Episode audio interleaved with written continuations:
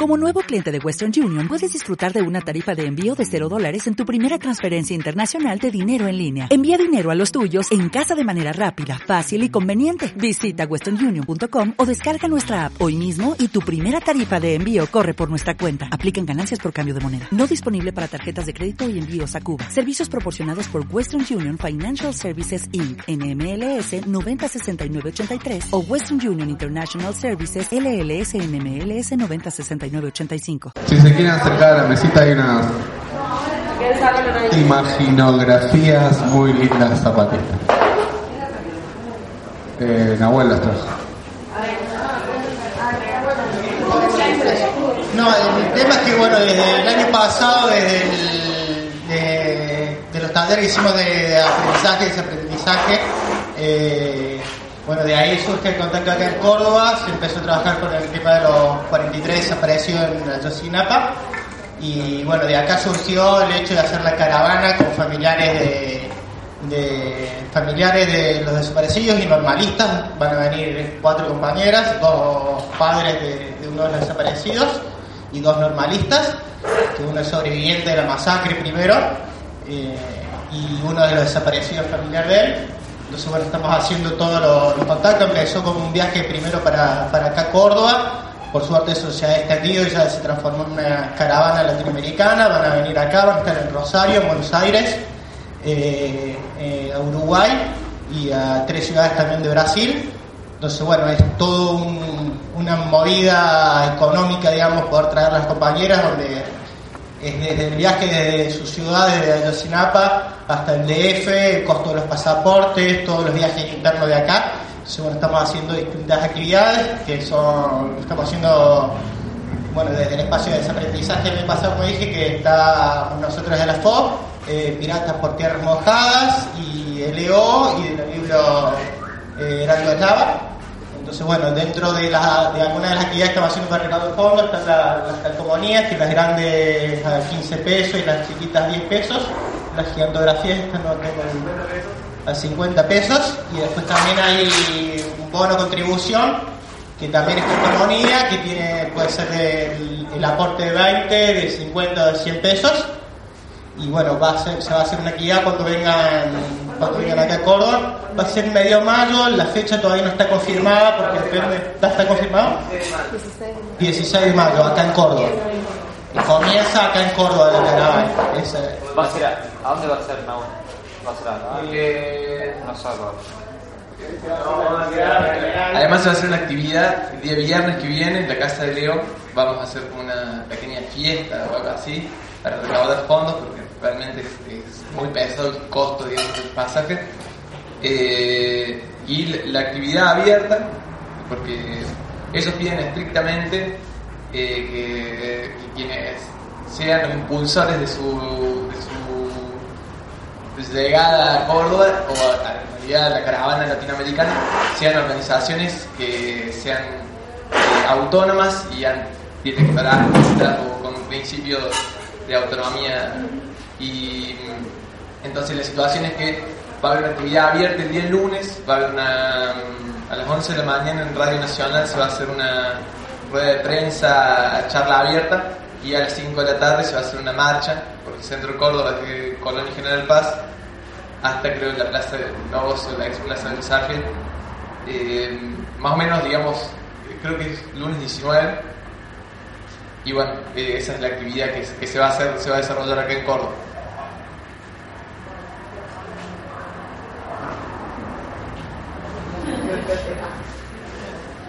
Ya que estamos para compartir, les compartimos, por ahí lo miraron, que se inauguró el, el 11, la escuela, que no sabemos todavía en qué va a consistir ni cómo va a ser, pero con un conjunto de movimientos sociales y populares. Comenzó en Pompeya realmente con un, no sé, con muchísima energía, no, no sé qué pudieron ver, porque para nosotros fue muy significativo que ocurriera en el marco de, la disgregación del movimiento popular eh, terminó con un acto importante también, este, una fiesta, y bueno, les volvemos a contar que el proceso está abierto, pensamos que va a ser el segundo sábado de cada mes, creemos que se va a sumar gente todavía, pese que hayamos dicho bueno, no, pero siempre siempre pasa de esa manera, siempre hay necesidades, son muchas las organizaciones que se van sumando a pensar un poco en la propuesta. También estuvimos charlando desde la coordinación de la escuela que integramos junto a otros compañeros y compañeras la necesidad de que la escuela, además de proceso de formación, se muestre en actividades, porque si no la gente no entiende, parece una cosa como hacia adentro. Es por eso que incluso se tomó la iniciativa en Buenos Aires, vino Silvia Federici, que es una feminista italiana, se hizo una actividad como, no sé, 200, 300, ¿cuántas somos compañeras de, de distintos colectivos este, con diversas militancias? Muy bueno porque se armó un lío ahí importante, un debate acerca de, de la prostitución muy fuerte y de- del salario del ama de casa. Pero bueno, muestra también el nivel de debate que existe, ¿no? Porque, no sé, Pato, algo más. Eh, estuvo buenísimo. Pero bueno,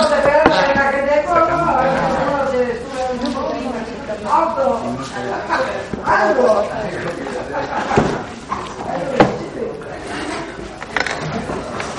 bueno, si existe esa posibilidad, vale la pena.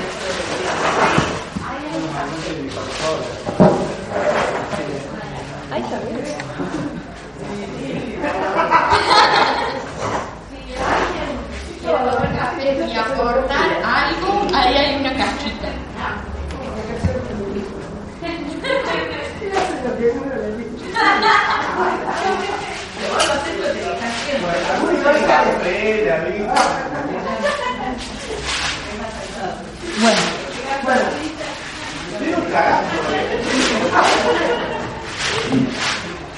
Eh, la idea ahora era retomar un poco a partir de lo que la sensación y lo que nos fue dejando lo que pasó hasta ahora, desde el cuento que escuchamos más temprano para abrir esto, hasta lo más próximo que fue el juego colectivo que planteamos al último. Por ahí si quieren compartir sensaciones o, o lo que fue. Sí, eso.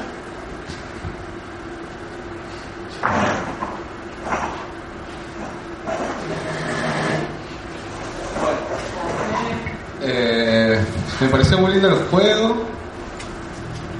También, bueno, como escuché una compañera, ¿por qué tenemos que seguir las lógicas y no pasa uno por abajo y trae al último, no? Es decir, bueno, le demos una mano acá al amigo, que tenemos que agarrar los hombros. Me pareció eh, que en cierta forma se hacen cosas comunitariamente, pero a veces pienso que, eh, no lo pienso, sucede ¿no? en, todos los espacios que eh, no se termina discutiendo bien los métodos, cómo terminaron de cruzar, porque bueno, lo cruzamos de una forma, lo cruzamos de otra, no, este le queda la pierna más arriba, no le queda más abajo, y a veces estamos pensando qué es lo mejor para el otro y capaz que para el otro no es lo mejor porque le quedó la pierna acá arriba. Y nadie le preguntó, che, a mí excepto la compañera de la pierna que fue la única que dijo, che, bueno, estas son mis condiciones para pasar, si quiere. Eh, y se respetó y, se pudo pasar. Y que... mm, No, me hizo ruido eso, que a veces están las lógicas dadas de seguir las reglas de una manera y que cambiándolas o flexibilizándolas, eh, no sé, tengo la tensión esa en que cambiamos las cosas, puede ser bien para unos, pero no bien para otros y no se terminan de contemplar todas las necesidades individuales sobre las colectivas. Pues, Yo quería explicar un poco cuál era eh, el punto de mi resistencia y tiene que ver con, con que veía muy separada los que daban la consigna de los que teníamos que cumplirla, o sea, como que estaba muy marcado el rol de educador y educando, digamos, si podemos poner ese nombre acá. Eh, me parecía que se podía haber este, como mediado en la, en la consigna a partir de, de nuestras posibilidades y, y la propuesta de ellas o pedirle alguna explicación de, de por qué la consigna, digamos, porque O sea, si lo tomamos como un juego, bárbaro, digamos. Sí, me parece bárbaro y el juego grupal. Pero, eh, digamos, en el, en el punto de que era una consigna, eh, yo no estaba comprendiendo la necesidad nuestra de la consigna, por eso me parecía que había como que ponerla en cuestión. Nada más.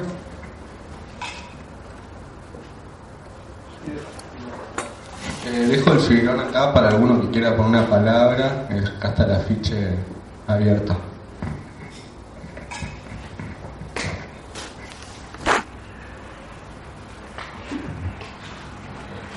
Eh, bueno, a mí me pasó que eh, como estaba justo venía al baño y veo la situación, eh, me causó mucha mucha gracia, y me, me pareció muy, digo, wow, está bueno este juego porque, eh, digamos, nos pone totalmente, eh, a- no solo a pensar grupalmente, que me parece que...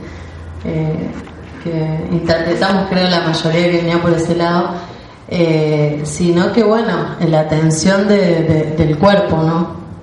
De, era, era como un juego así extremo y estuvo bueno porque eh, en, las, en las cosas que hacemos en educación popular está ese punto de tensión, ¿no? Hasta dónde planteamos una actividad, eh, hasta dónde no, bueno, y me parece que lo que estuvo bueno es que hay una confianza, un depósito de confianza en, en quienes plantearon este juego y eso se da también por eh, el contexto en el que estamos, ¿no? En este, en este curso de formación de educación popular. Entonces, bueno, eso, ¿no? Y nos daba a pensar que, bueno, con los compañeros después decíamos, che, no se les ocurra llevarlo al barrio, está buenísimo. Eh, pero me parece que pasa por eso, por una confianza, eh, o al menos la, la sensación que tengo yo cuando me plantean una consigna a trabajar, es primero que tengo confianza en quienes están eh, planteándolo, y segundo porque uno puede tomar como desafío eh, que confieso que me agarró como un paniquito y después dije, bueno, si, si, lo, si pudieron levantarme y pasarme para el otro lado, ya está, digamos, ya está, ya, comprendí todo. Varias cosas. Primero, la mayoría sabe que vengo el palo del juego, digamos, de la recreación. Y ah, yo personalmente lo disfruté todo el tiempo, digamos. Desde que dijeron, desde que vi la soga puesta ahí, ya, me- ya estaba chocho. Eh, y de hecho quería tirarme. Pero, pero justamente cuando, cuando sale la consigna, como dicen algunos, propuesta lúdica de parte de la coordinación, eh, está en la grupalidad o no, aceptarla, no aceptarla o proponer otras reglas. Si hay algo que tiene la posibilidad del juego es modificar las reglas para seguir jugando. Oh, para seguir jugando. Y, y me parece que en eso ta- también sucede que cuando, cuando uno está jugando se empieza a complejizar y ya no es solamente lo que pienso, siento, sino también es cómo resuelvo este desafío.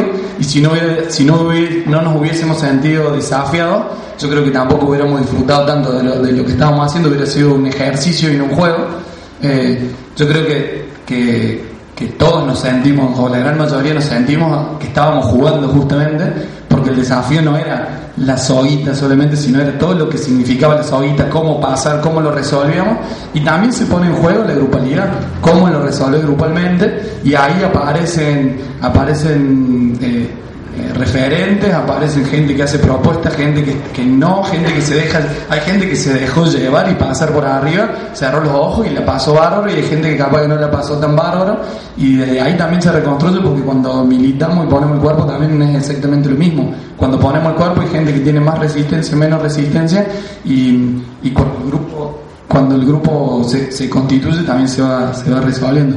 En mi caso particular yo lo disfruté mucho y me parece que, que una propuesta muy simple que, que da para repensar no solamente eh, la cuestión del cuerpo, sino fuertemente la cuestión de, la grupalidad. Y por último hay una frase que dice que el que juega obligado no juega, que, que es eh, pensando en el, juego como una, como una acción voluntaria y, de disfrute, quien no está disfrutando de la actividad no juega. Y en eso el grupo, en algunos casos, qué sé yo, cuando la Lauri, no está la Lauri, cuando la Lauri planteaba que estaba quemada, se- salió automáticamente de la mayoría del grupo, che, ¿y ¿querés pasar o, qué, o, cómo hacemos? Y, ese, y eso también, digamos, es la modificación de las reglas eh, que se van dando en el momento.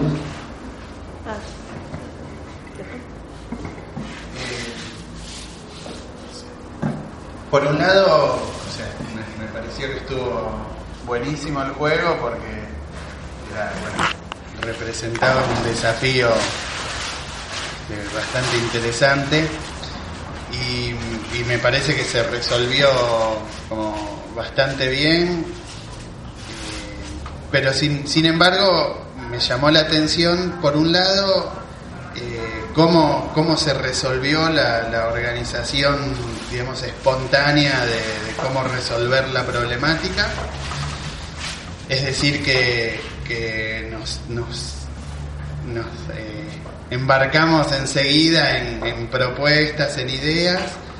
En ese sentido también observaba que, eh, que bueno, que habría quienes, quienes eh, tiraban propuestas, habría, quienes tiraban más propuestas, otros menos y otros directamente no, no, digamos, no, no, no hacían propuestas o no, o no participaban de, de la, activamente de esa discusión.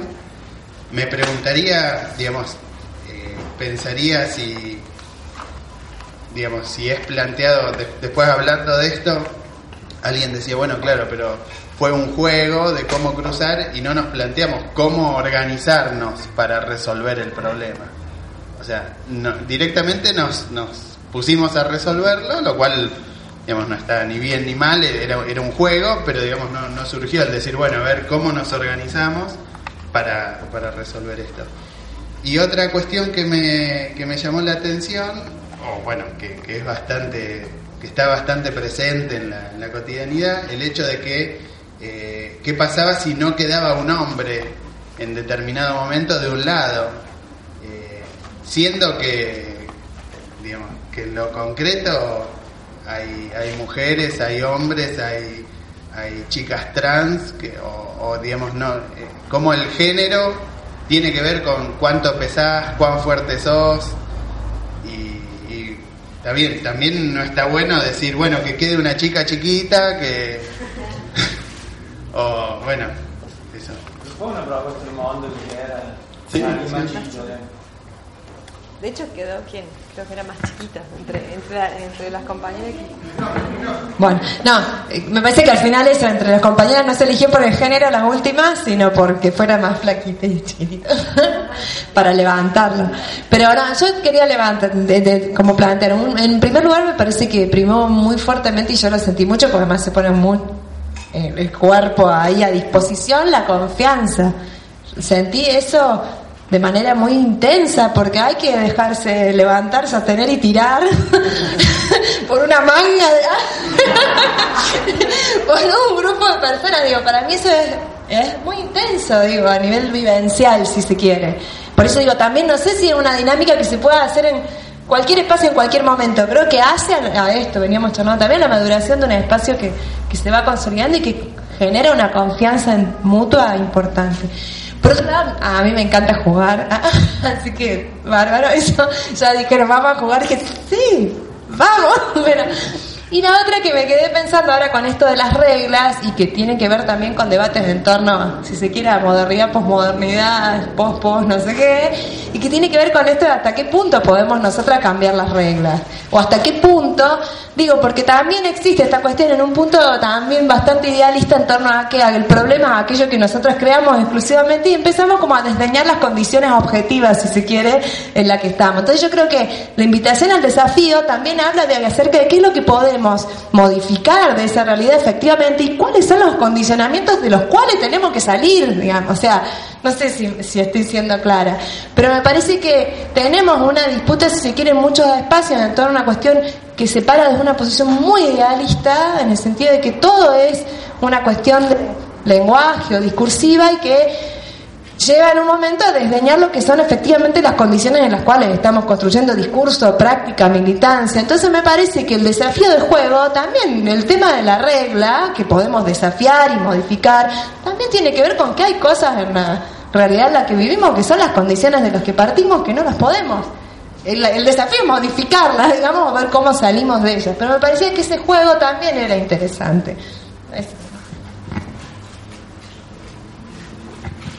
No, y me parece también en esto de la en esto que decía, bueno, en la espontaneidad de que no nos pusimos a hablar y ver, creo que también en esto de lo real y de la militancia en la, en la cotidianeidad, muchas veces hay un montón de, digamos, circunstancias que nos, nos interpelan de una manera donde no hay tiempo, digamos, de eh, planificar, hablar, y, y se dan, digamos, esto, me parece, estas posiciones de un montón de compañeros y compañeras que no se dan desde una desigualdad de educando y educador, sino de eh, compañeros y compañeras que tienen otras cualidades que pueden, eh, digamos, eh, tomar la posta y los otros compañeros no es que no quieran, o sea, no, no, no, no participen, sino que desde la confianza confían en, en esos compañeros, digamos, y vamos hacia ese mismo lugar. Digo, me parece como que poder en, eh, porque digo, por ahí el verlo desde lejos, uno puede decir, claro, sí, no, no se discutió, eh, no sé si hasta qué punto fue este, consensuado, un par de compañeros dijeron,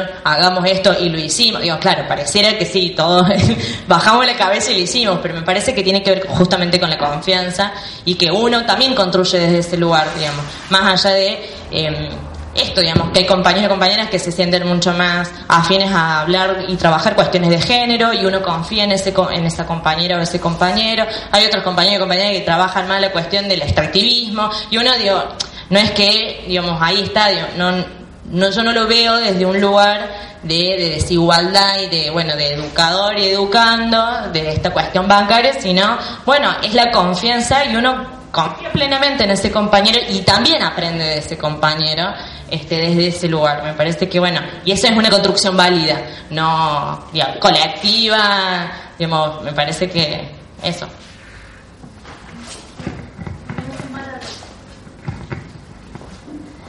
Eh, sumar algo a lo que ya se viene diciendo, me parece que también esto de, de participar no siempre implica usar la palabra. Tenemos también como esa, esa manera que es eh, la formación por ahí que recibimos.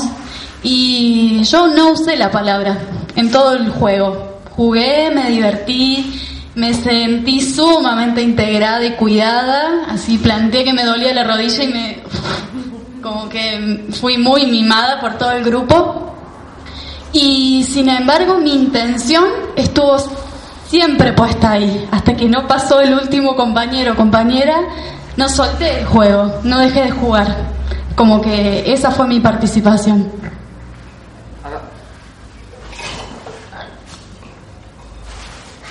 Eh, en lo que, en lo que con respecto al juego, eh, me parece que es una discusión que venimos dando del, del, del año pasado y creo que hay que empezar algo con, compartir lo que dijo ahí la compañera, que es reconocer los saberes que tiene el otro compañero.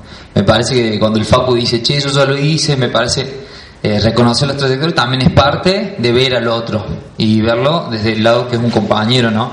No, no está, no está, no está otro compañero, no está juez ahí diciendo, no, yo ya le hice esta, no sé. Me parece que venimos compartiendo y me parece que cuando él lo dijo, yo también lo había jugado y yo me corrí y seguí, seguí la trayectoria y lo que iba el Facu también como, como compañero. Relaciones y reconocer saberes es un camino también de educación popular y un camino fuerte. Y también hubo una tensión fuerte el año pasado que está bueno así, seguir dándole también, sí, como que hasta dónde esa tensión puede seguir construyendo.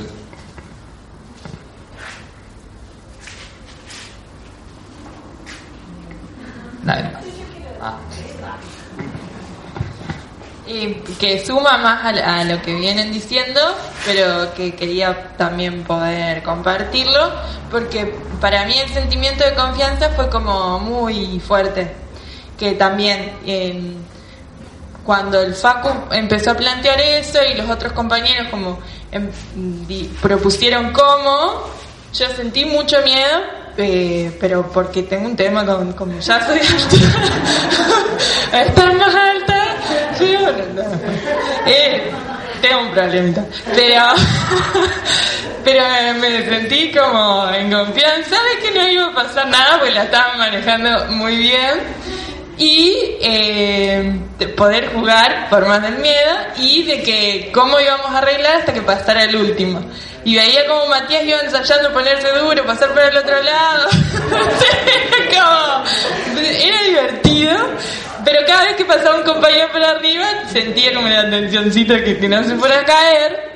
Eh, pero me gustó mucho lo que fue como eso, pensar si hoy había que trabajar grupo y grupalidad se vio, se vio ahí, me parece esto, comparto que no se puede hacer en cualquier circunstancia, en cualquier lugar, digamos, no es para replicar así, eh, y que estuvo bueno lo que se generó en esto, en este lugar, con estas personas, y, y de poder valorar o poner como intención y compartir esto, los saberes de cada uno y en lo que cada uno puede ir ayudando. Y que estuvo bueno. Que los rostros eran todos de alegría, risa. No sé.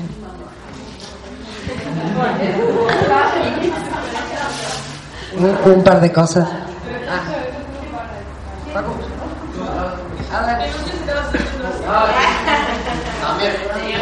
No, que, que hay algo, con- con- de vuelta volviendo a lo, de la, a lo de la propuesta del equipo y de lo que nosotros resolvimos, yo creo que si nos hubiéramos sentado, hubiéramos hecho una... Primero que dijeron, tenemos cinco minutos para hacerlo y, cosas, ya había un- otra regla además de la, de la consigna. Pero además, si nosotros nos hubiéramos sentado, hubiéramos discutido y cuál será la mejor forma, bla, bla, bla, sacamos un volante, lo escribimos, cuál va a ser la metodología y lo hacemos, no nos hubiéramos divertido.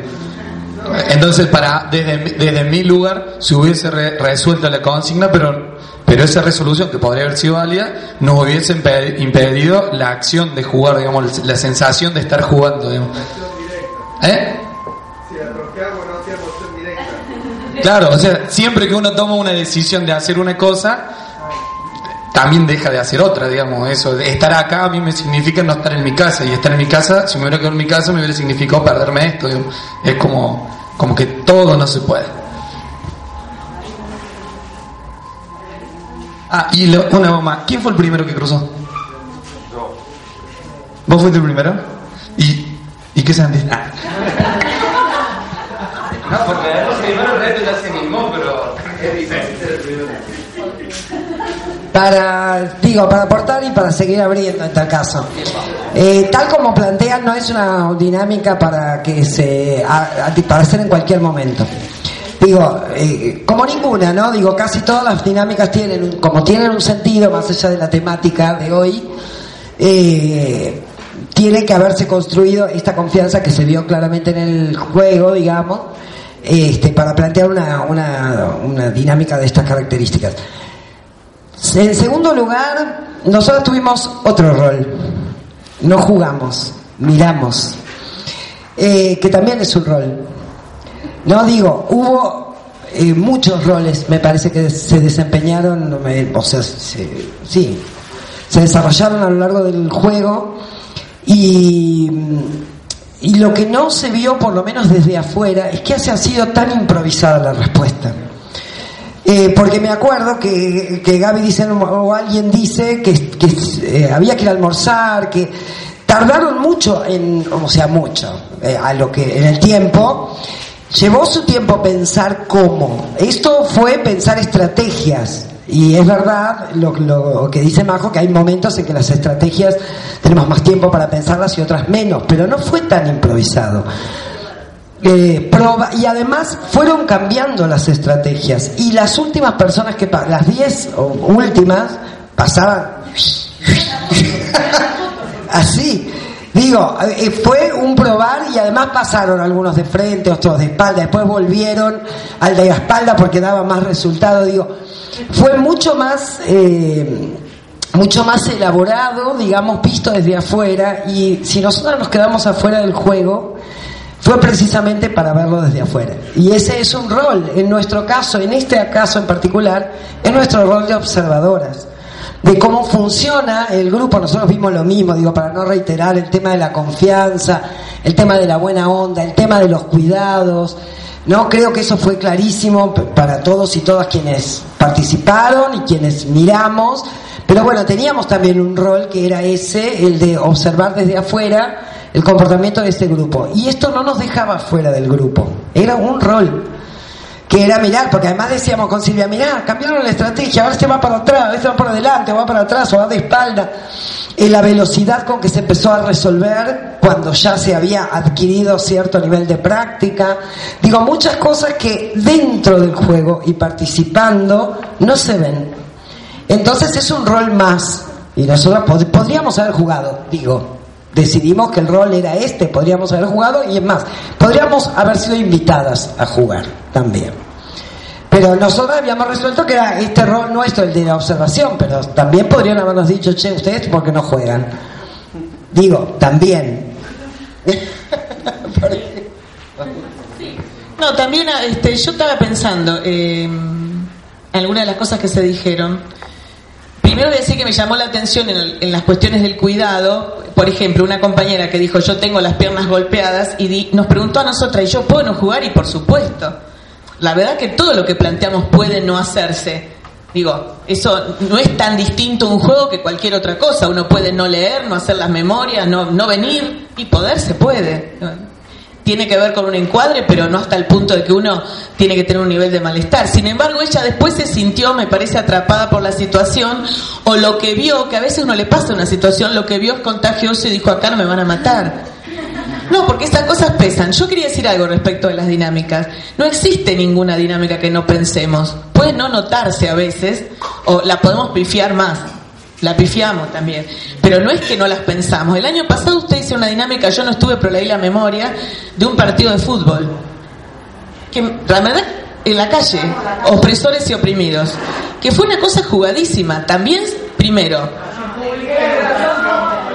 Sí, educación, pero digo, podría haber sido para eso, podría haber sido para entender, por ejemplo, el capítulo de opresores y oprimidos. Podemos usarla para muchas cosas. Podíamos usarla para ver grupos. Una dinámica jugadísima. Hay grupos que no quieren jugarla. Es una estrategia. Hay grupos que cambian las reglas. Hay grupos, hemos visto, en la universidad una vez, yo estuve en un grupo que secuestramos al referí. Bueno, también el campo popular, eh, perder la pelota, se da sus, sus propias reglas. Y en esas reglas entra interpelar a la coordinación eventualmente. Desde lo que pensamos en pañuelos, la coordinación tiene un rol diferente. No está por encima, pero es diferente. Si no, no estaría coordinando. Y educador y educando, para cada momento, también son diferentes. Porque si no fueran diferentes, no harían falta dos roles si fuéramos todos iguales. Y además, efectivamente, no todos sabemos si Freire dice no todos sabemos todo, quiere decir que algunos saben más de algunas cosas y otros de otras y que eso puede ir cambiando. Pero digo, todas las dinámicas para nosotros son jugadas. También fue jugado la otra vez que planteamos una cosa que nosotros lo vemos sencillo como es con el cuerpo eh, poder hacer una estatua de arcilla. Y, y nos genera cosas, pero porque venimos de no poner el cuerpo mucho. O venimos de ponerlo en la lucha, pero no en el juego. Digo, venimos todas y todos nosotros. Por otro lado, también nos hace ruido cuando solo se habla. Porque decimos, ¿cómo es esto? O sea que la educación popular ahí está en una tensión que es importante. Pero digo, la verdad que en el durante nadie se organizó para plantear piquete contra la coordinación que plantea esto. De verdad era un juego. Y de verdad si lo estaban... ¿qué- ¿Cuál es el contrario de disfrutando? No sé, malfrutando, no sé cómo se dice. Eh, pero no era lo que parecía, ¿no? Entonces digo, todas las dinámicas tienen su parte de, de, de me jugar acá o incluso no quiero hacerlo y no lo hago. Bueno, ahí se ve. Ahí se ve. Y hasta esta es una dinámica casi en contra de la coordinación, claro. Claro. Bueno, ni hace falta que hable. No, que por ahí esto, lo del rol diferenciado de observador, tiene estas implicancias. Poder ver, eso es lo que nosotros veíamos, era su relación con la tarea o con la propuesta lúdica, que por ahí es algo que ustedes no veían porque estaban implicados en la tarea. Entonces, pensar el rol diferenciado como una potencia también para, para facilitar o dinamizar cosas después, que ustedes puedan verse ahora, que hay momentos en que uno no puede volver a verse haciendo la tarea y volver a revisar con qué tan o más cuidado uno debería hacer o no, por ejemplo. Es verdad que esa tarea en particular fue impuesta. Digo, está así. Y también cuando decimos vamos a caminar, le estamos diciendo algo que ustedes podrían no querer hacer. O sea, hay un interjuego allí. Eh, son propuestas, bueno, pero digo, fue bastante conducida, eso es así, fue, estos son los límites, esto es lo que hay, no se puede tal cosa. En un momento dijimos, bueno, no se puede tal cosa, pero si alguien usa esa otra tal cosa, no vamos a traer a la policía. Digo, nada, esas cosas ocurren en los grupos, así como el partido de fútbol se ha resuelto. Cada vez que lo he jugado y que lo he visto, no ha habido, no recuerdo una vez que se haya repetido lo que hacemos. Y efectivamente, no era una dinámica para ser el primer día que nos conociéramos, pero usted está en el segundo año. Digamos, tenemos un recorrido este, que no nos podemos equivocar, pero sabíamos que maltrato no iba a haber, porque no se ha manifestado, acá se ha manifestado incluso en el nivel de escuchar disidencia con mucho respeto. ¿Por qué corporalmente se iban a cagar a palos? No era lógico. Entonces, digamos, desde lo que podía pasar, ¿no? Este, Nada de eso, respecto a las dinámicas, eso, lo que significa poner el cuerpo y para nosotros, como lo vemos, siempre el poner el cuerpo, como no es que estamos haciendo gimnasia, eh, es para algo también. O sea, pensamos que es acción y reflexión, o sea, casi siempre después pensamos en lo que nos genera, en lo que estamos sintiendo, o sea, casi todas las dinámicas van, no sé, no se me ocurre alguna que no vayan en algún punto para para esa construcción. Por eso hoy, retomando el tema grupo, decíamos, no es que hoy es la primera vez que trabajamos grupo. Hoy lo ponemos sobre la mesa, pero para nosotros y nosotras no existe no trabajar grupo porque nosotros pensamos que el camino de la revolución es colectivo. Entonces, y que el colectivo también se intenciona. Cuando uno participa de un colectivo, también quiere que cada vez sea más colectivo. Entonces, por eso tomamos algunas de las teorías o de los aportes de otros compañeros que son o no educadores populares para pensar el tema. Pero nosotros, nosotras desde el primer día que nos vimos, de alguna forma estuvimos trabajando sobre grupo, grupalidad, este, de manera que en realidad sería solamente un disparador para como retomar. Nos parecía que ahí aparecían los miedos que teníamos, los concretos. Tengo miedo que siendo alta me, ¿no? el, miedo a que algo me ataque, el miedo a la pérdida, que se expresan en otras cuestiones, los roles diferentes, los liderazgos que fueran circunstanciales, eh, en un juego de un ratito. La verdad que se puede ver en muchas cosas, era solamente una, una manera. Ahí se mi...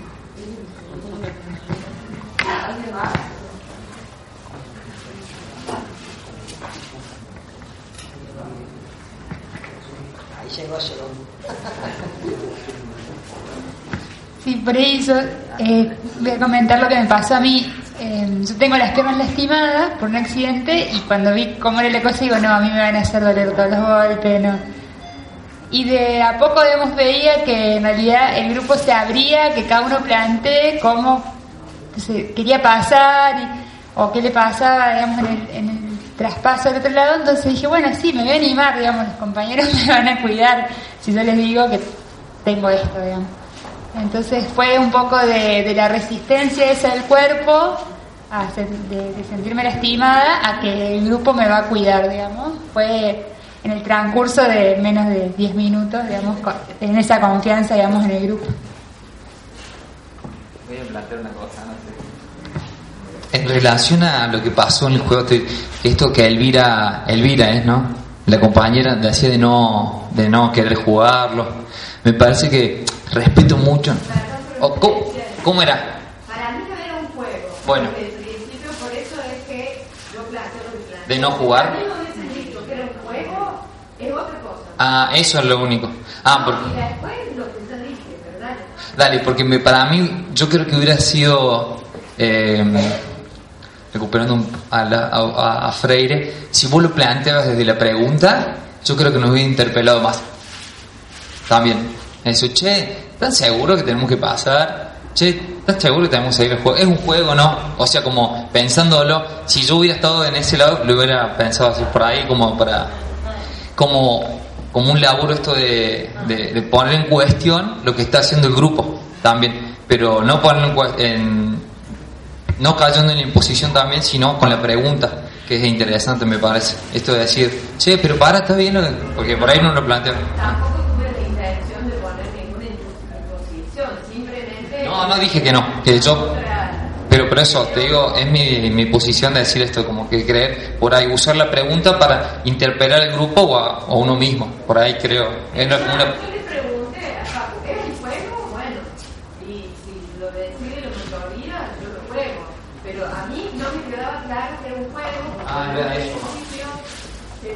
no pero si no, por más que lo hubiera jugado, pa- para, para- lo termino de explicar, por más que lo hubiera jugado y uno por ahí pasa en los grupos las decisiones que tomamos como grupo dentro de cada uno de su organización, eh, lo que es una posición mía, no, no es que sea la corriente, pero tirarlo como pregunta, un ejemplo a nosotros, estamos armando una alianza, che, está bueno armar una alianza con esto, con estos cumpas para esto, un ejemplo, ¿no? Eh, realmente eh, me siento absolutamente interpelada por lo que decís, porque en ningún momento yo sentí que estaba planteándolo de otra manera que no fuera eh, proponiendo, tirando al resto. O sea, en ningún momento quise imponerlo.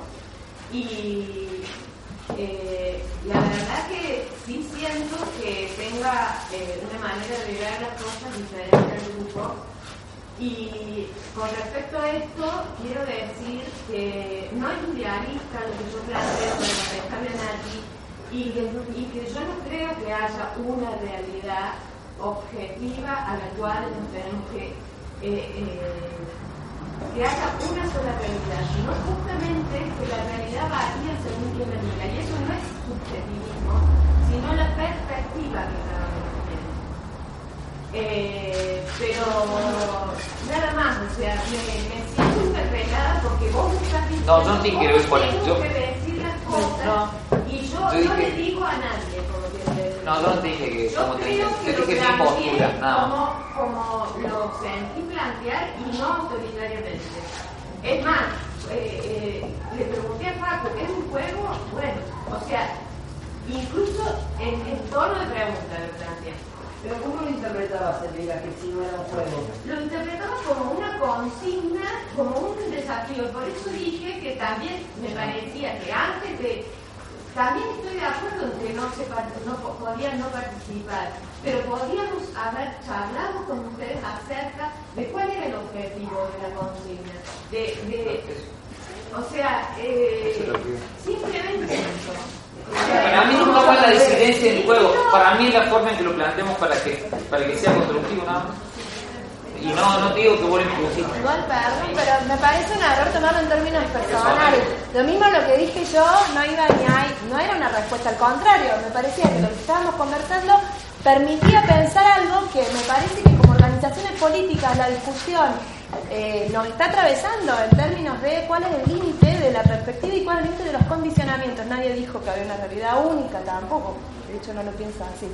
Pero entonces no tomemos, me parece, porque si no ahora vamos a empezar, yo dije, vos dijiste, pero me dijiste, pero estamos, me parece, enriqueciendo desde el debate, el intercambio que aparece, eh, debates que en realidad son los que nos atraviesan en la práctica política cotidiana. Esto que yo dije a, a mí me surge todo el tiempo porque es lo que estamos debatiendo en los espacios que estamos caminando, discutiendo y construyendo políticamente. De hecho, si lo que dijo una compañera o un compañero dispara esa reflexión, en buena hora, digamos, para eso estamos acá. Entonces, digo, para no estar respondiéndonos en ningún caso, digo, de lo que una dice otro, otro, otro más, porque después me parece que no nos sumamos, al contrario, pensemos como O sea, yo le respondí a él porque él se Ah, no, mí pero no, no, dijo pero- que tenía que decir pero por la eso, en términos No, generales. de la disidencia, para incorporar disidencia no de otro modo, nada más. Pero para incorporar la disidencia, para concluir nada más. Sí, pero yo no te digo a vos cómo te lo Yo te dije cómo lo tenés que hacer. Bueno. Yo no estoy de acuerdo con ninguno de ustedes. Na- vos- ah. Ya vas a ver lo que te va a pasar. No, por ahí corto un poco, digamos, con lo, lo que se está discutiendo, pero también lo relaciona. Hay mm, con respecto a esto de, de- de la ya seguramente después cuando veamos el eje de lo lúdico, el arte y la creación, eso va a salir, pero hay, hay una definición que para mí nos puede ayudar a pensar, digamos, esto cuando decimos, es un juego, no es un juego, qué es un juego y todo eso, que yo no me acuerdo con, con que, con que una propuesta sea un juego. Yo estoy parado en otra definición de juego que tiene que ver con la acción que se realiza, con la acción del jugar, de la búsqueda del disfrute, del placer. Y hay, por eso dije en un momento, quien, quien participa obligado no está jugando, digamos. O sea, yo, si alguien participó sin querer hacerlo y fue y sufrió levantarse arriba y llegó desde otro lado, no lo vivió como un juego. Entonces por ahí es complicado, o, o al menos yo no me acuerdo con, las con las corrientes dentro de la recreación que ven el juego como una cuestión netamente objetiva. ¿sí? Eh, hay un interjuego entre el objetivo y lo subjetivo porque hay una propuesta lúdica que, que yo creo que, que fue clara, digamos, y que una consigna tan sencilla como esa puede culminar en la acción nuestra de jugar o en la acción de sentarnos a discutir, sacarnos los pelos y decirle, che, no, no vamos a jugar. Y es lo mismo que se nos plantea, y acá sigo en la discusión anterior, eh, nos guste o no nos guste, lo miremos de donde lo miremos, eh, vivimos en el capitalismo lamentablemente, y, y esas son las reglas que hoy tenemos. ¿sí? Los medios de producción para los más objetivistas no los tenemos nosotros y por más que yo en mi cabeza quiera pensar que sí los tenemos, no los tenemos. La cana existe y por más que yo en mi cabeza quiera pensar que la cana no existe o hacer como que no existe, si salgo a la calle y quiero vivir como realmente quiero vivir, te cagan a palo y todo eso. O no nos pasa habitualmente. Entonces no podemos, yo creo que una de las cosas que planteaban los Cumpa cuando hicieron el PowerPoint que planteaban este, el objetivismo y el subjetivismo como exageración de esas condiciones, es justamente lo que estamos debatiendo. No es que lo objetivo sea más que lo subjetivo, lo subjetivo más que lo objetivo, y de hecho no hay una subjetividad, hay miles de subjetividades, pero en este caso hay una subjetividad que es la que terminó res- resultando, que es la del grupo. Y cuando uno habla de grupo, está hablando más que la suma de individualidades. Y ahí me parece que, además de la definición de juego, que como acción me parece que hay otra cuestión que tenemos que pensar, que grupo es mucho más que las individualidades. O sea, nosotros como grupo, si nos sumamos uno, como grupo somos, resolvemos las cosas de manera distinta. Porque si, si la primera consigna, yo esta propuesta el hecho de, de- con una versión anterior que es poner la soga más baja y decir, bueno, hay que cruzar del otro lado y cada uno cruza como se le canta y vamos a ver cuántas maneras distintas hay de cruzar, va a haber tantas maneras como personas. Ahora, el desafío que nos pusieron es, al ponernos la soga más alta, y no te- porque si la, vemos ahí bajita, la fácil, creo que todos cruzamos, si no hubieran puesto la soga acá, todos cruzamos. Y chau, y lo resolvemos también, cruzamos por arriba de la soga. Cuando el desafío es mayor, estamos, eh, lo resolvemos grupalmente o no lo resolvemos. Y me parece que eso es lo que se pone en tensión, inclusive cuando militamos. Eh, hay gente que decide cruzar la soguita solo, se corta solo y hace sus cosas solo, eso es lo que generalmente le decimos individualismo, digamos, y cuando planteamos las cuestiones de lo colectivo, de la militancia, de la organización, estamos planteando cómo resolver este nivel de desafío. Capaz podemos cambiar la regla porque hoy no nos da para llegar a la máxima esa que queremos de cruzar por arriba, le hubiéramos dicho la coordinación, la podemos bajar 20 centímetros, cambiemos la toque, pero ahí es donde está el juego. Hay una realidad objetiva que nos plantearon ellos, que la podemos ver, cómo la modificamos, ¿no? Pero también hay una cuestión subjetiva que era que la grupalidad era más que las individualidades y yo creo que lo logramos resolver bien. Eh, de hecho, podría haber pasado que algún compañero lo hubiese hecho y se hubiese sentido incómodo. Hasta ahora no salió, capaz que hay algún compañero que se sintió incómodo y no. Y esa incomodidad también es parte de la grupalidad que se, que se constituye. Sí, bueno, la verdad que yo vuelvo un poquito más, vuel- vuelvo para atrás, porque bueno, escuchando el cumpa me eh, quería reflejar también cómo me sentí en la actividad, porque lo, lo que yo sentía era eh, por qué el grupo tiene que cargar con, esto es una cuestión medio culposa, ¿no? Con, con mi inadecuación es decir, es como in- in- inadecuación, digamos.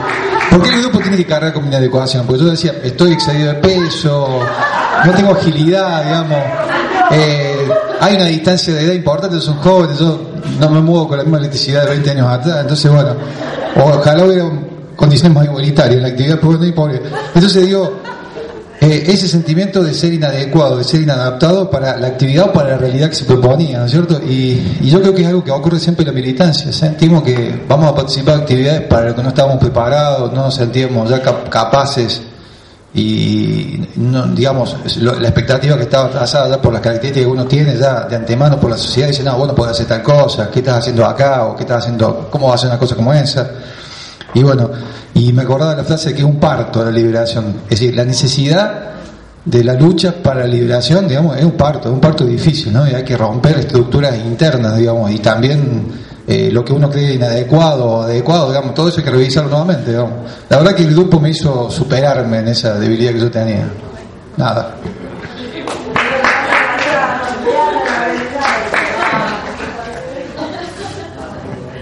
Yo quería decir que, bueno, hicimos varios paralelismos como con la militancia en la calle, los tiempos, la coyuntura, como el, también el fragor del momento, como cómo reaccionar. Y yo en un momento quise plantear un quiebre.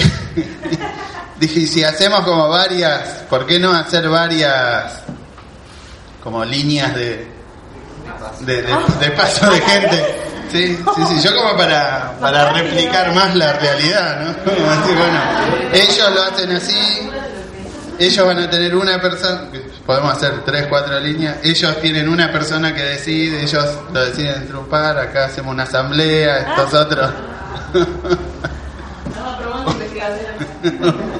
Hubiera sido otra, otra cosa. Ah, yo creo que pasáramos a varios a la vez, así.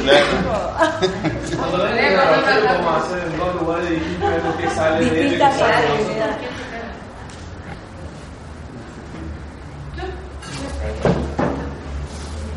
A mí, a mí me hizo acordar de, un, de una de las, de las dinámicas que hicimos del año pasado, que había salido la representación de una asamblea o de una chica que acababa de llegar a, un, a una asamblea y se estaban organizando así rápido y le daban órdenes y le decían para dónde tenía que ir y qué sé yo.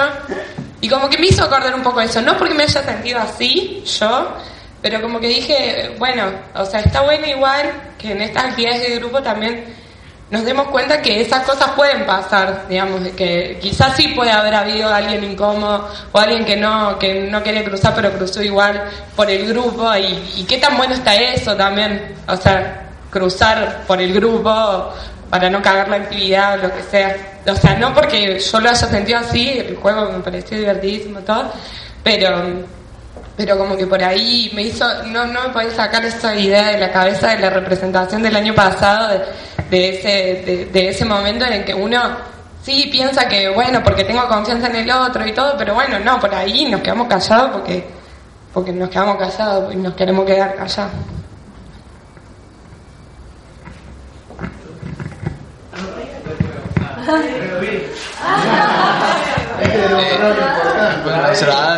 Bueno, la cuestión es que yo veía que había gente que estaba muy comprometida con el juego y otras que no. Y, y ahí me parece que hay algo interesante que es que por ahí el que más se compromete con el juego seguramente va a ser el que más propuestas dé y el que más... Y había otros que, qué sé yo, que pasaron y se quedaron por ahí, no, no charlando, pero sí hablando en un costado y qué sé yo, eran una banda haciendo casi lo mismo, eran demasiados cuerpos haciendo... Entonces como que por ahí hubiese estado bueno que dice Ale que, que eso, se hubiesen dividido y eso. También, qué sé yo, hay cuestiones que no se puede eh, frenar todo, uno, o por ahí no, no está la voluntad de uno de decir voy a frenar a todo el mundo para decir nos dividimos en dos grupos, porque hay demasiada exposición por ahí y eso también es como demasiado.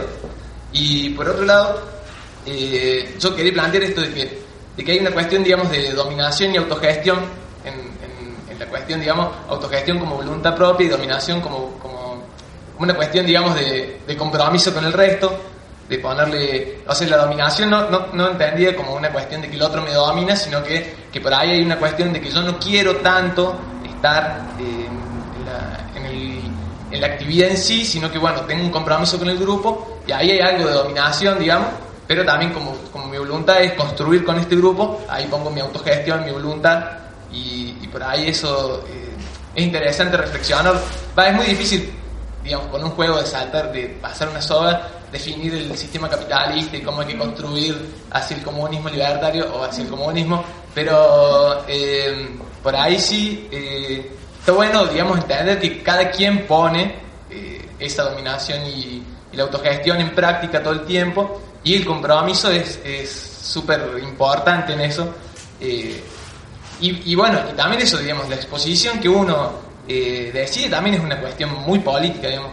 ¿Cuánto, ¿Cuánto uno quiere decidir frenarlo todo para decir yo opino tal cosa, es muy importante, digamos, que, que entendamos que es una cuestión más propia que el resto, digamos, porque yo creo que a nadie le hubiese molestado que alguien frenara todo el juego para decir, para mí deberíamos haber hecho varios grupos y qué sé yo, tiene que ver con, con la identidad y con la fortaleza que uno va construyendo en, en la subjetividad, digamos. Entonces por ahí eso quería ponerlo, aunque no participe del juego. Ahora ponen las horas que pasamos Juan. No pasa. Eh, yo creo que eso por ahí decanta también. eh, no sé, a mí me pasó de percibir claramente que había como cuerpos muy entusiasmados a estar muy involu- involucrados. Buenísimo. Eso también decanta y tiene que ver con la energía que quiere poner cada uno en qué momento, ¿no? Y, está bueno, qué sé yo, también cuando estar atento para cuando uno necesita quizás también poner esa otra energía, ¿no? Que es necesaria, ¿no? Es un también dialéctico, no sé cómo sería, pero es un movimiento.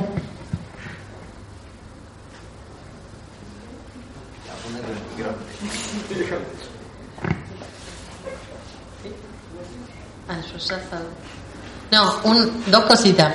Eh, una que justo pensaba, eh, se me ocurrió después lo que dijo ella, eh, pensar que en, en distintas situaciones eh, se pueden eh, desarrollar, podríamos llamarle distintos liderazgos, distintos roles, actitudes, aptitudes, eh, y que me parece que tiene que ver con eh, también con la propuesta de reflexionar sobre grupo.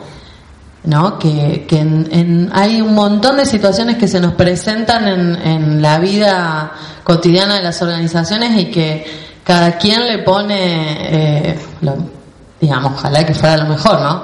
Eh, En distintas situaciones, o que uno, uno termina reconociendo que es bueno para algunas cosas, para otras no tanto, y cuando no está no es tan bueno para algunas situaciones capaz que el rol es este eh, correrse y dejar que, que también que otros también eh, sean protagonistas y bueno y tomar las riendas cuando es necesario.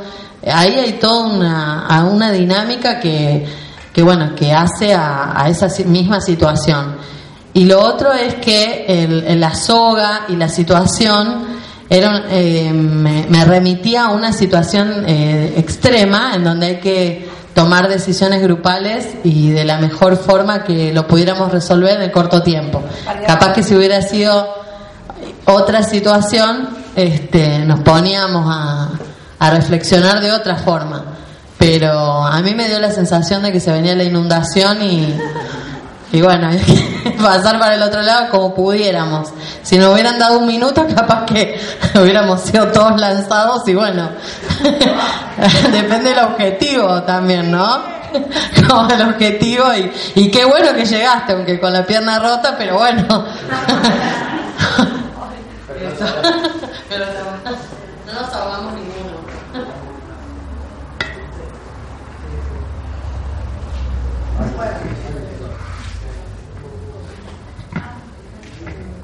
Sí. Bueno, ahora los vamos los vamos, tengo un problemita con las S que me la como todo el tiempo. Los vamos a invitar a dejar esto un ratito, a ver un video para después seguir incorporando más material para discutir.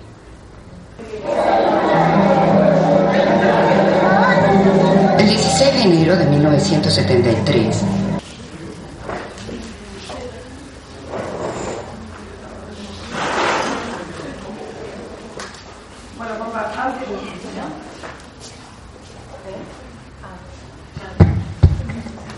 Eh, no, ahora pues, se viene, digamos, otro trabajo, pero antes de eso queríamos abrir para impresiones o primeras sensaciones en relación al, bueno, al documental, es un documental, ¿no?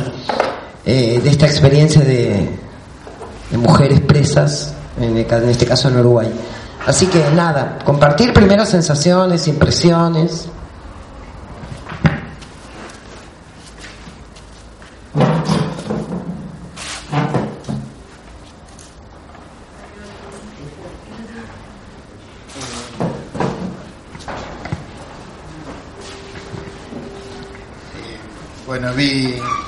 Pareció ver la, la grupalidad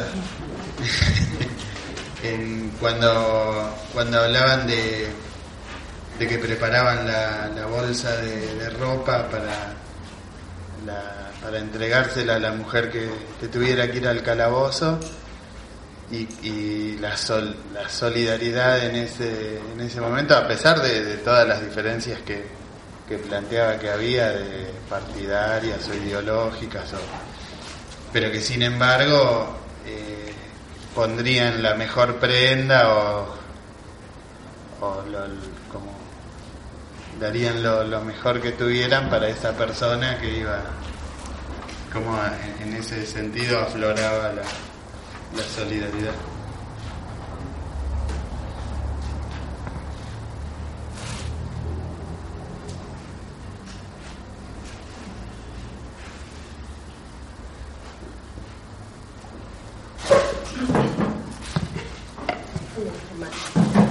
Eh, a mí lo que más me...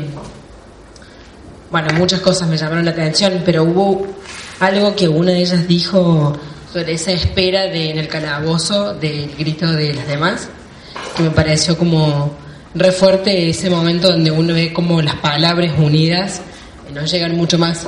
Digo, reflexionando en esto de, de grupo, que no solo trabajamos corporalmente, sino también desde la palabra, eh, me pareció así como súper fuerte en esa mm, parte de la vida donde las palabras se unen y también generan cosas en el cuerpo. Me parece que es valioso.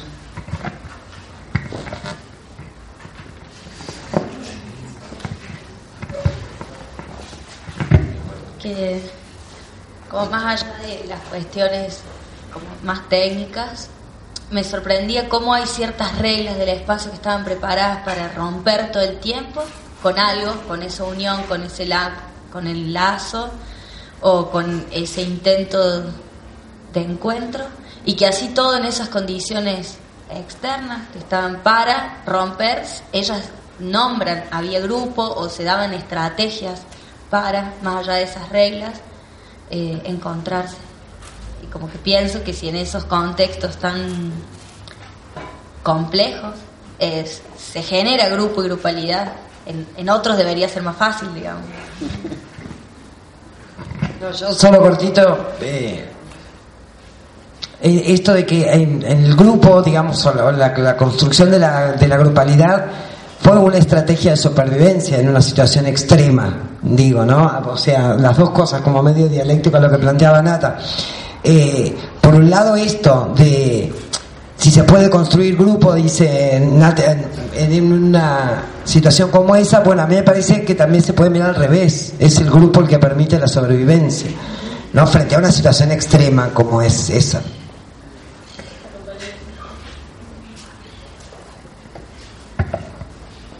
Sí, yo más que nada para agregar a eso, eh, que viene, digamos, del lado del mismo, como la grupalidad como resistencia en ese, en ese ambiente más adverso del... Va, no sé, qué sé yo. Pero como también esa, no sé si es una inocencia, pero porque creo que el individualismo te lleva a pensar a ser inocente en ese caso, de creer que todas juntas, o sea, juntarlas ahí era tenerlas más controladas, eh, cuando, digamos, eso les ayudó, como decía ella, a sobrevivir, porque muchas, como decían ahí, bueno, la locura es las, como que hizo que partieran, pero quizás la gran mayoría, son 175 decía que fueron que liberadas y no sé, a mí en realidad porque no conocía muchas experiencias en términos de mujeres que sí de mujeres, de- pero de, de grupos así de mujeres que como que me movilizó demasiado. Y eso de la grupalidad en forma de, como forma de resistencia me parece algo eh, muy fuerte, ¿no? Porque por ahí nos pensamos eh, en esos momentos, creo que la mayoría se piensa en cómo sobrevivir, lograr vivir uno y por ahí no, no se da cuenta que capaz que es mucho más fácil cuando uno tiene a la vuelta gente que, que la sostenga también, ¿no?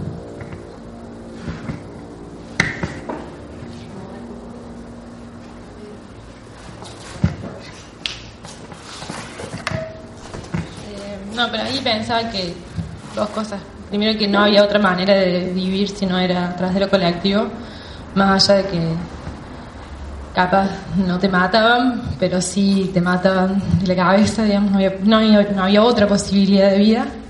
Y por otro lado, pensar la grupalidad chiquita ahí adentro, con forma de vivir, pero también el encontrarte afuera con algo colectivo mucho más fuerte que también dio lugar a que puedan seguir viviendo y que puedan ser liberadas.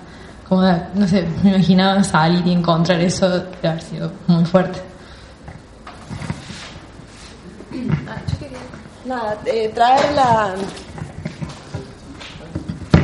No, las compañeras del buen pastor. Me remitió. Enseguida. Y la fuga. No, eh, sí, eh, eh, me, me cosa que no, sé si me va a salir, pero Cristina de Salvareza, por ejemplo, nos dice, entramos en la cárcel y otro frente de lucha. Todos estos procesos que construimos acá, ahí, digamos, bueno, mucho más decía, ¿no? pero, pero me remitió muy fuerte a la experiencia de las compañeras, que muchas la hemos compartido de sus bocas. Y este sentido, y el relato de la fuga con, con esto de la brutalidad y los roles y las compañeras, la construcción del relato de la fuga con las compañeras que efectivamente se fugaron, con las que quedaron, con la- todos estos vínculos y estas relaciones que se fueron dando, que fueron las que grupalmente se tuvieron que reventaron la cárcel de mujeres, a no recuerdo del acto del 25 de mayo por un quintico, y se fugaron 23 compañeras, y un relato de la fuga y de la cárcel como un frente de lucha re fuerte. eh, Bueno, me, proyectó a, ese diálogo con Lidia Palacín, con Cristina Salvareza, con La Pampa de Ríos, eh, así como fuerte. Sí, quería decir de- del contexto, ¿no? Que estas compañeras eh, también fueron de las primeras que en Latinoamérica hicieron las denuncias contra sus represores, considerando la violación como, como, como, la for- como forma de tortura. De hecho, cuando habla una compañera de este hombre Silveira, hay toda una cantidad de relatos. Si uno googlea, vieron cómo es que empiezan, algunas las conocemos. ¿no? Pero digo, una valentía que se expresó incluso 10, 15, 20, 30 años más tarde. Este, al- algo ahí se habrá construido que, que habrá hecho necesario volver sobre estas cosas. Otro día, bueno, ya está, ya pasó. Que no conocemos tanto la experiencia de buen pastor. A veces hay experiencias que no están sistematizadas de manera que aparezca clarito. Ahí a nosotros nos parecía que ellas estaban hablando de algo que nos interesaba poner sobre la mesa. Habría para hablar de géneros y otras cosas como parecería que muchas también, pero yo pensaba esto, un poco abriendo a lo que, a lo que viene ahora esto, de que hoy partimos de una actividad lúdica que sería quizá la mínima expresión del esfuerzo en un punto, porque uno puede hacerlo o no, a la máxima expresión. Bueno, tampoco es vamos a poner a ver qué cosa es más terrible, ¿no? Pero digo, la situación de la cárcel, de la muerte de las compañeras al lado, de la- del aislamiento de la familia, de que cuando ves a tu hijo es porque lo desnudaron para poder pasar, es una situación límite, a la cual de hecho Freire también se refiere, ¿no? Las situaciones límites y, y él llama el inédito viable, ¿no? Pero que bueno, no, no es que lo pensamos así, pero me parece que un poco en este arco que empezamos conversando de un juego, este, igual hay una cosa lúdica también. Ahí vieron, digo, para el tema de las canciones, las obras de teatro, o sea, hay una cosa ahí que, que, que también... Y del buen pastor. Yo lo vi tres veces y cada vez lloro, así que me parece que no... Y la, del buen pastor también, y eso aparece poco el relato de compañeros que estuvieron atadas a una silla por jugar en el sueño también, dentro de la cárcel.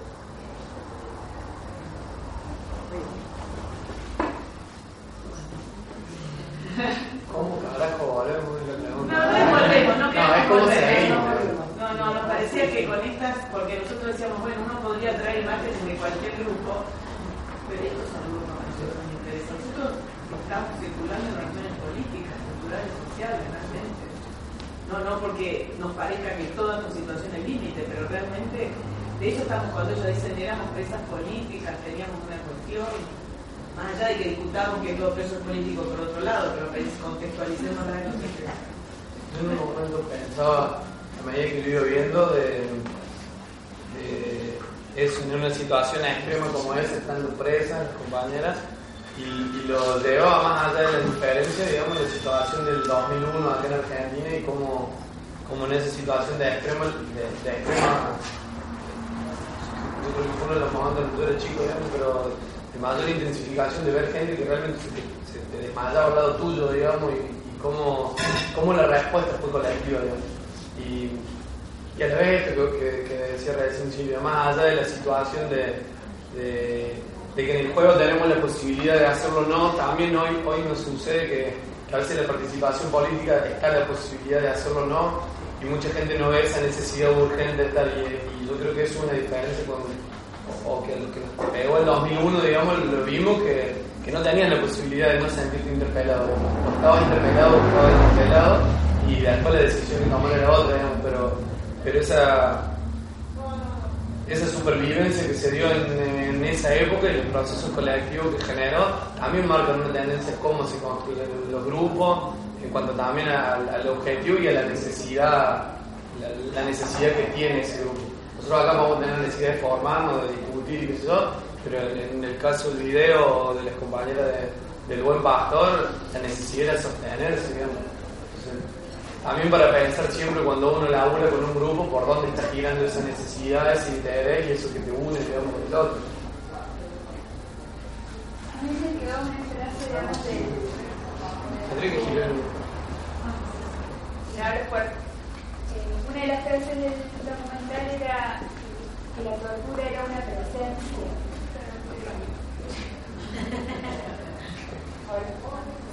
Bueno, eso, digamos que la tortura era una presencia, que era una constante, que, que es como, digamos, ciertas, ciertas situaciones que quitan, digamos, y es una, una parte más de la realidad con la cual hay que lidiar, el miedo, la tortura, el hambre, la violencia. Cada, grupo está interpelado por esas presencias, digamos, que se vuelven constantes y cómo hacemos para resistir, combatirlas, digamos. Eh, es como que ahí, eh, digamos, todo el grupo al sentir eso, digamos, todos juntos, digamos, como eh, cómo poder resistir y, traspasar esa sensación. Pero a mí me quedó muy marcada esa frase, como la, presencia de la tortura como como una persona más o como un integrante más de esa situación y cómo hacemos con eso.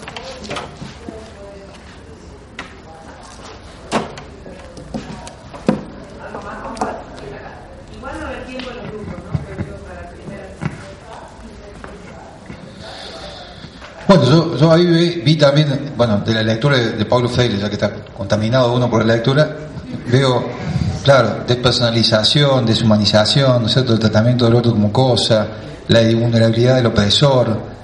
Cuando hablan de la forma de resistencia como el trabajo desgano o bueno, frente a la humillación sistemática, y se me ocurrió pensar que, porque lo veo a diario con algunos compañeros y compañeras que es un proceso muy doloroso, muy penoso, que la grupalidad bajo las relaciones de opresión y explotación que nos impone el capitalismo eh, asumen formas muy veladas. Es decir, digo, la, la forma, eh, yo veo que hay como una grupalidad que está desfondada, que está instrumentalizada, eh, que ha sido objeto de, un, de una operación sistemática de apropiación, digamos, por parte de los mecanismos de dominación, la dinámica que propone, que es la psicología social, digamos, está orientada de manera cientificista, que se pone al servicio de los intereses de la producción y de los que controlan la producción.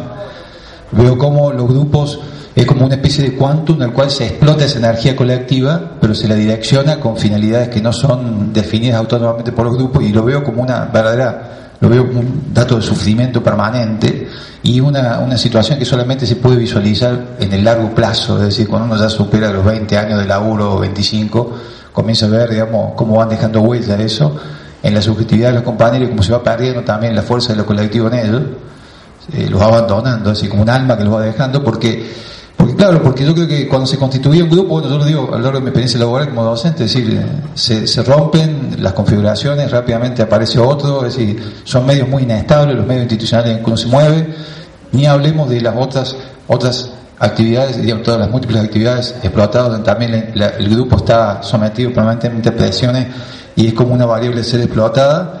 Es decir, yo creo que sí hay un paralelismo entre la cárcel, las relaciones de producción, digamos, y ciertas instituciones que están modeladas por lo menos con esa lógica. Yo lo veo claramente ahí y lo digo, lo, sufro. Eh, y bueno, para mí eso, ¿no? Es decir, y cómo cuando se instrumentaliza la grupalidad eh, llega a tocar el piso de, de la subjetividad del oprimido, que sería la de la sobrevivencia. Es decir, está en grupo pero se sobrevive. El grupo no funciona, no tiene autonomía, siempre la direccionalidad y la intencionalidad la define otro, y yo creo que eso se reproduce a escala. Y por eso también, cierto, me parece a mí, una actitud de resentimiento de los sujetos contra los grupos también, porque han sido fuente tanto de esperanza como de desilusión, ¿cierto? Y me sorprendió también un poco eh, de tanta lucha, de tanta cultura de resistencia, eh, digamos, cuando las compañeras dijeron, bueno, sí, eh, después, eh, yo no sé, es una primera subjetiva, algunas compañeras que aparecían en el relato, como que se veía que el grupo se había constituido como resistencia, pero después no hubo mucha historia, salvo para juntarse y recordar esos viejos tiempos, ¿sí? no sé, por supuesto estoy haciendo conjeturas, ¿no? Pero, digo, eh, se agotó una fuerza de resistencia, pero no pudieron digamos, plantearse como, bueno, se ha encontrado solamente para recordar, ¿no? Pero no, no sé cómo habrá sido la, la vivencia de grupalidad que tuvieron después. Pero eso nada más.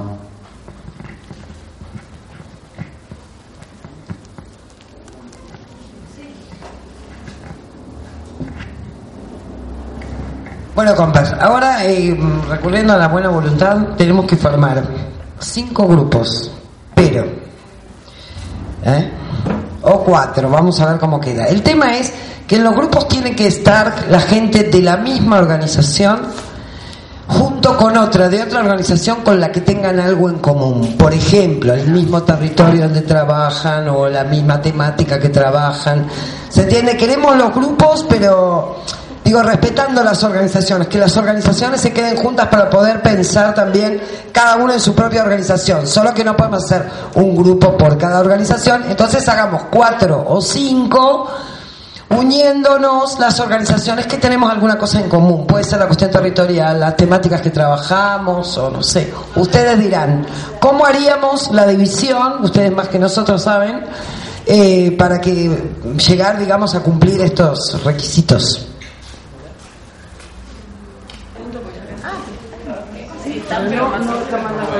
Tengo ya mi correo. Fue medio larga y éramos. Bueno, mientras, Nati.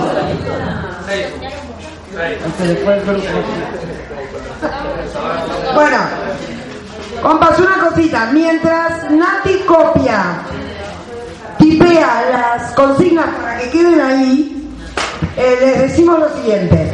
Y es que hay acá en este papelón, que va a quedar pegado en algún lado, una la definición de Pichón Rivière, la clásica, sobre grupo.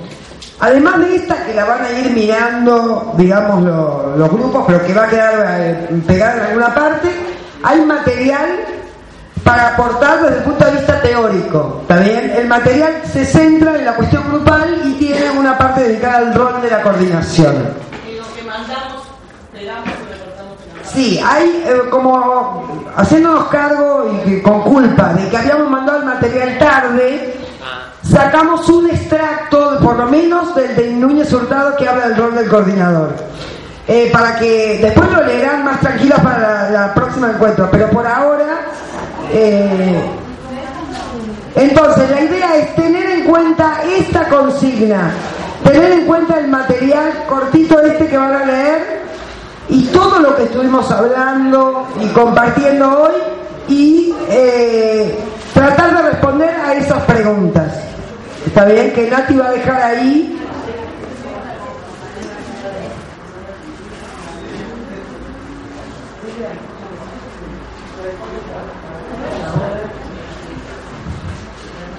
Compas, esta parte es de más o menos una hora de trabajo, porque después hay que agregar trabajo a los subgrupos, ¿está bien? O sea que son cuatro, no, sí, son casi las cinco menos cuarto, más o menos seis menos cuarto, y ahí vamos a agregar una consigna más para, para hacer los subgrupos. Pero bueno, tienen que leer el material, eh, son unas cuantas preguntas. Y en la medida que puedan, por favor, sinteticen en papelógrafo. ¿Está bien? Que después vamos a traer al plenario.